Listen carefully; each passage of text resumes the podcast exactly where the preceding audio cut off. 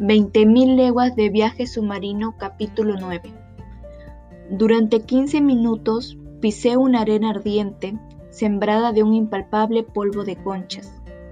El casco del Nautilus, perceptible como un largo escollo, se alejaba paulatinamente de nuestra vista, pero su fanal debía facilitar su regreso a bordo cuando llegara la noche, ofreciéndonos la luz protectora de sus rayos luminosos. Seguíamos andando sin que nuestra vista alcanzase el límite de aquella extensa llanura de arena. Apartábamos con nuestras manos las hierbas y plantas submarinas que aparecían a nuestro paso, y al cabo de un rato pude ver algunas formas de objetos que se iban dibujando en lontananza. Inmediatamente reconocí los contornos de unas peñas magníficas, tapizadas con las más extraordinarias muestras de zoofitos que haya podido contemplar. Los rayos solares herían la superficie de las aguas bajo un ángulo oblicuo y al contacto de su luz, descompuesta por la refracción, todos los objetos situados en las profundidades se matizaban en sus bordes con los siete colores del arco iris. Aquel tejido de vivos reflejos era una fiesta para los ojos y una alegría para el espíritu.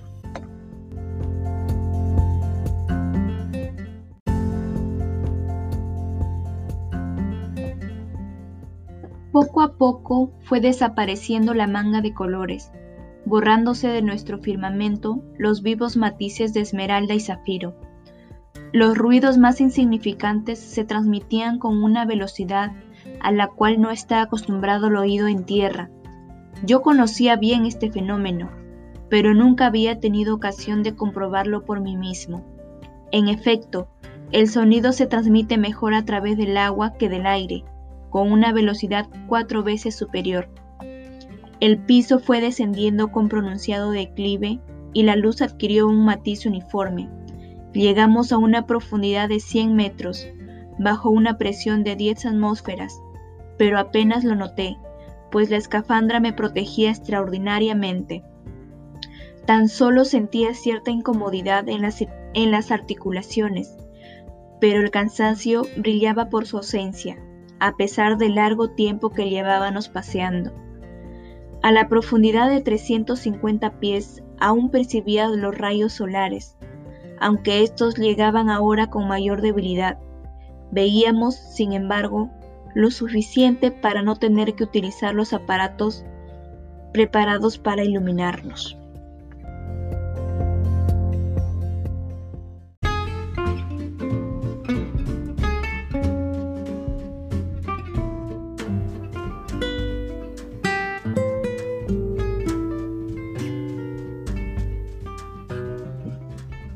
Nuestro paseo tocaba su fin.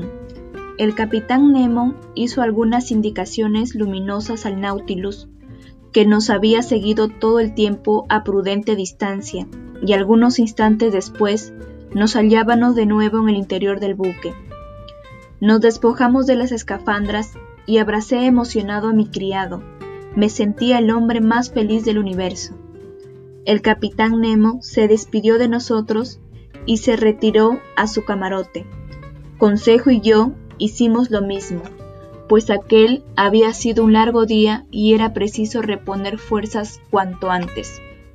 A la mañana siguiente, completamente repuesto ya de las emociones y fatigas de la víspera, subí a la plataforma en el momento en el que el segundo del Nautilus pronunciaba su frase cotidiana.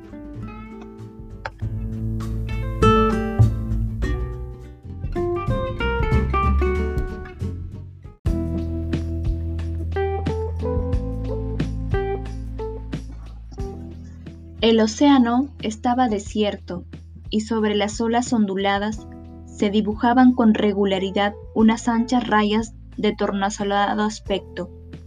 Me encontraba admirando este magnífico efecto cuando apareció el capitán Nemo en la plataforma de la embarcación.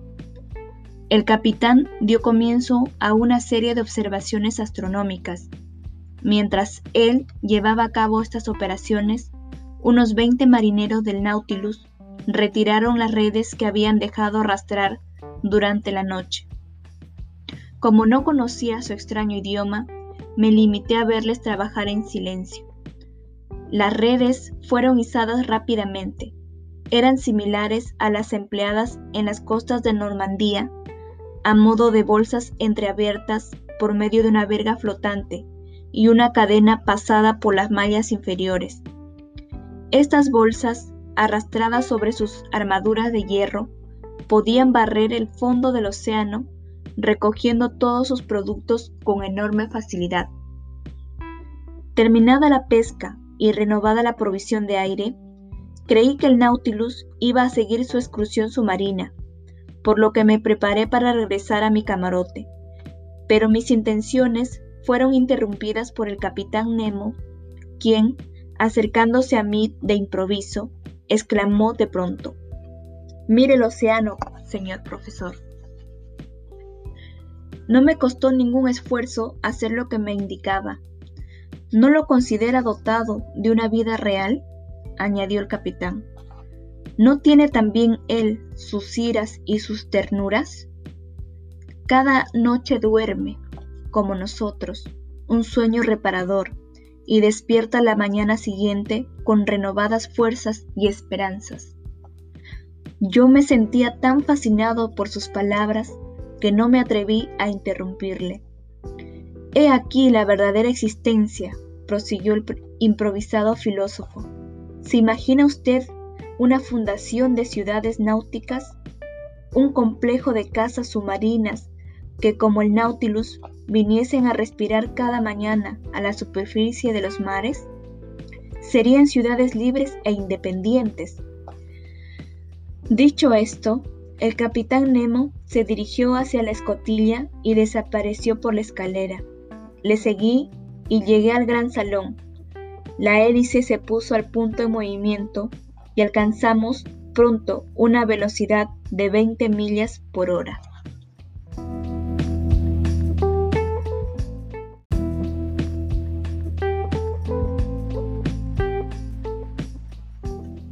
Durante los días y semanas que transcurrieron, el capitán Nemo no me visitó con excesiva frecuencia. Le vi solo de tarde en tarde, pues era su segundo el encargado de marcar regularmente el punto que yo hallaba señalado cada día en la carta de navegación. Consejo y Land me acompañaban a menudo. El canadiense se mostraba arrepentido de no habernos querido acompañar en nuestro paseo por las profundidades, y mi criado le relataba las maravillas de las que habíamos sido testigos, avivando su curiosidad y su arrepentimiento. Las ventanas del salón se abrían casi todos los días durante unas horas y nuestros ojos no se cansaban de contemplar el siempre agradable y sorprendente espectáculo del mundo submarino.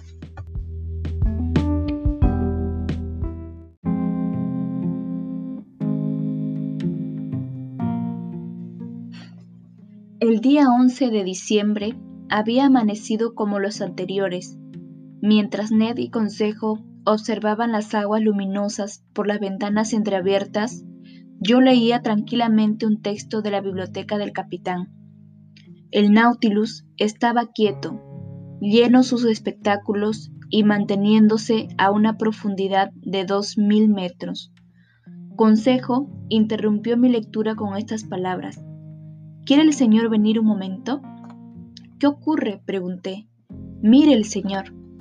Me levanté y fui a apoyarme delante del ventanal. Ante mis ojos apareció una enorme masa negruzca que alumbraba por la luz eléctrica del submarino, permanecía suspendida en medio de las aguas.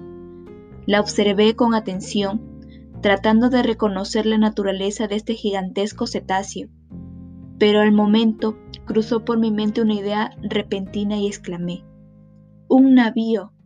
Así es, respondió el canadiense, un navío que se ha ido a pique. Los obenques cortados de aquel buque colgaban todavía de sus cadenas.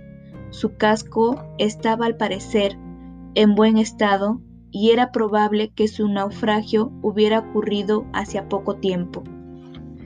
Tres pedazos de mástiles partidos por encima del puente indicaban que aquel buque se había visto obligado a sacrificar su arboladura. Era muy triste ver el espectáculo de aquel casco perdido entre las aguas, pero más triste resultaba la vista de su puente, donde yacían tendidos algunos cadáveres amarrados con cuerdas. Conté a varios hombres en esta disposición. Había otro en pie, agarrado al timón, y también se podía ver a una mujer con un niño en los brazos. La cara de la mujer reflejaba una angustia espantosa, así como las de los hombres amarrados a las cuerdas. El timonel, por el contrario, mostraba mayor serenidad. Con semblante grave y tranquilo, sus cabellos canosos pegados a la frente, la mano crispada sobre la rueda del timón y los pies firmes en la superficie del navío, parecía dirigir todavía el buque, perdido ya en las profundidades del océano. Nos sentíamos conmovidos, mudos y con el corazón palpitante ante aquel naufragio. Mientras mirábamos alarmados la terrible escena, vimos avanzar unas enormes tiburones que, con los ojos encendidos, acudían a la cita con aquel cebo de carne humana. El Nautilus dio una vuelta completa alrededor del barco sumergido y pude leer en uno de sus flancos, Florida Sunderland. Este espectáculo dantesco inauguraba la lista de catástrofes que el Nautilus debía encontrar en su viaje. Al adentrarnos por aquellos mares frecuentados por numerosos buques, fuimos testigos de escenas similares a la que acabo de resumir.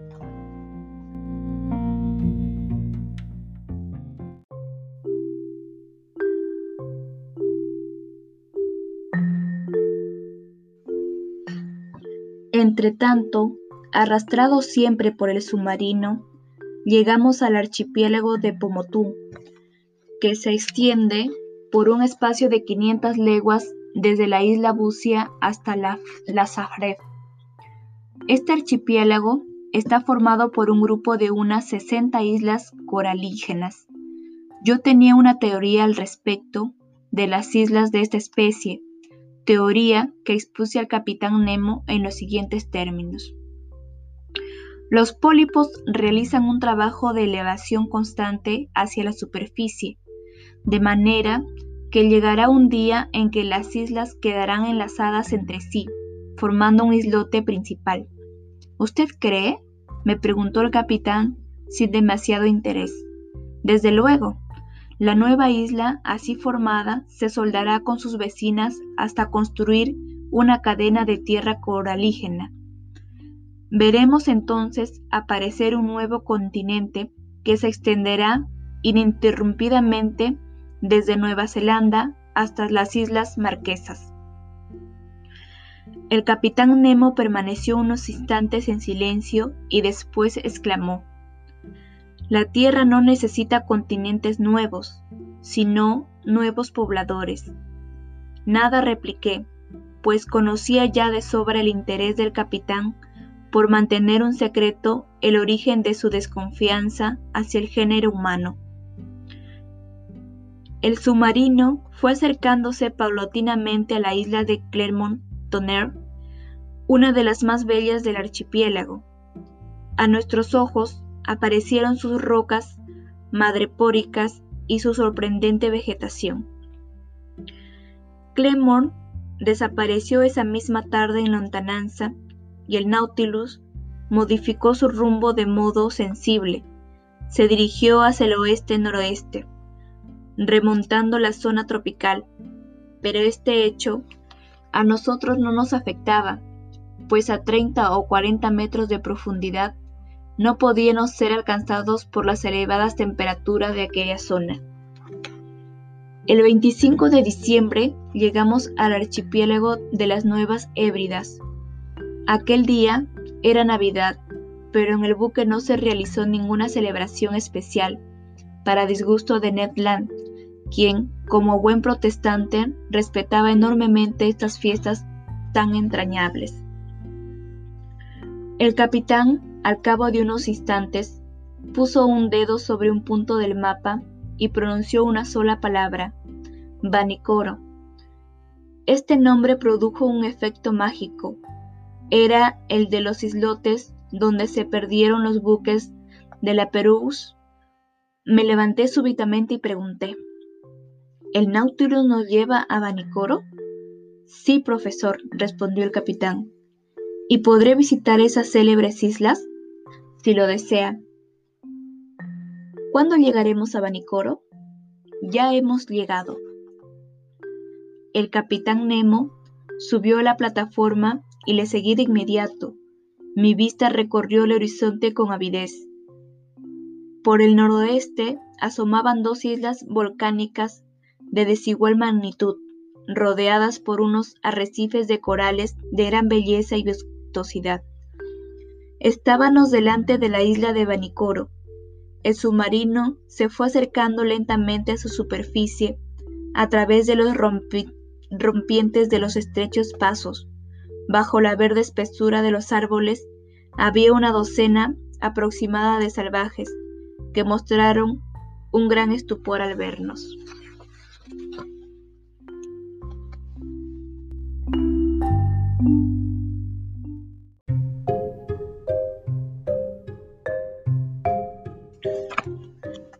El capitán Nemo se mostró interesado en comprobar mis conocimientos sobre el naufragio de la Perous. ¿Qué sabe usted? me preguntó. Lo que saben todos, respondí. ¿Y podría decirme lo que saben todos? Había ironía en sus palabras, pero yo ya estaba acostumbrado a ella.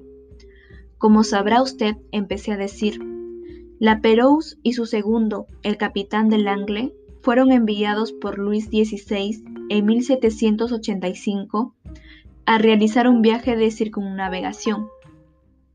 Me sentía como un escolar que presenta a un examen, pero el capitán Nemo me escuchaba interesado. Sus corbetas no volvieron a aparecer, añadí. Fueron enviados dos grandes navíos en su busca, pero no encontraron nada.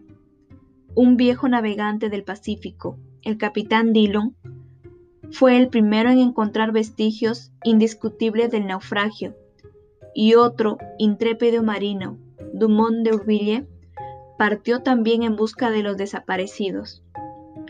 Hice una pausa en mi relato, miré al capitán Nemo y como nada dijo, seguí hablando. Dumont de Urville encontró también restos de los barcos buscados y, puesto en contacto con los indígenas, supo que había sido construida por los náufragos una tercera embarcación que les permitiera huir de la isla. Pero Dumont no sabía hacia dónde habían huido. No había ni rastro de la Perous y sus compañeros. ¿Es eso todo lo que sabe? me preguntó el capitán. También sé que Dumont de Urville mandó levantar un cenotafio a la memoria del célebre navegante y de sus compañeros. Era una simple pirámide cuadrangular sentada sobre una base de corales. Aquí puse punto final a mi relato sobre el naufragio y la desaparición de la Perous. El capitán Nemo me dijo, ¿Y no sabe usted dónde naufragó la tercera embarcación construida por la Perous y sus compañeros con los restos de las dos primeras corbetas? No lo sé, capitán. El capitán Nemo dio una orden y el Nautilus se sumergió algunos metros. Abriéndose las contraventanas, ante mis ojos apareció un nuevo y siniestro espectáculo.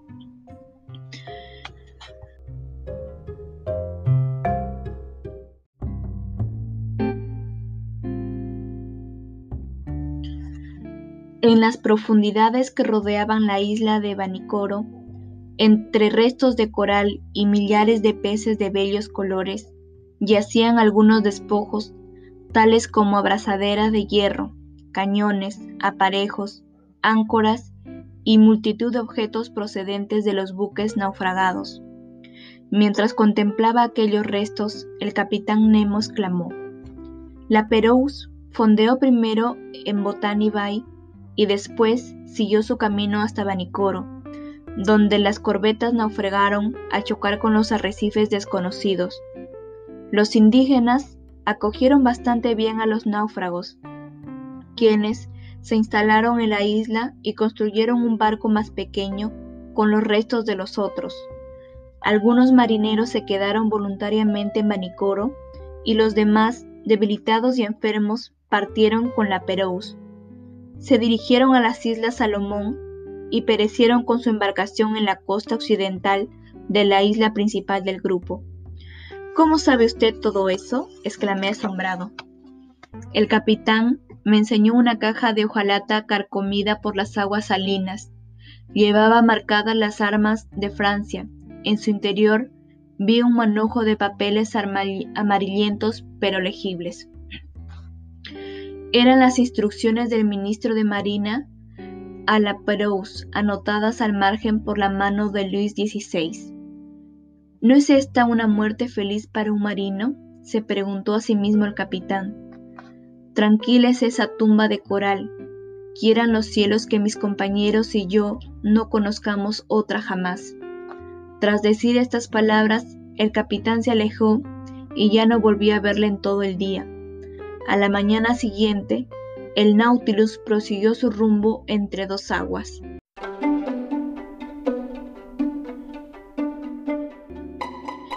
El 18 de enero llegamos a un mar duro y proceloso, el viento del este soplaba con fuerza y el barómetro anunciaba una próxima lucha de elementos. Me encontraba en la plataforma en el momento en que el, en que el segundo llevaba a cabo la toma de medidas de ángulos horarios. Aguardaba el momento en que pronunciara su frase de costumbre, pero ese día pronunció unas palabras distintas, aunque igualmente incomprensibles para mí. Casi al mismo tiempo vi aparecer al capitán Nemo, quien, provisto de un catalejo, miró al horizonte. Durante algunos minutos, el capitán estuvo inmóvil, sin abandonar el punto de mira de su, objetivo. Después bajó el anteojo y cruzó unas palabras con su segundo, que parecía mostrarse muy emocionado. Yo miraba con empeño en la dirección señalada, intentando averiguar qué era aquello que llamaba la atención de los dos hombres, pero no vi nada.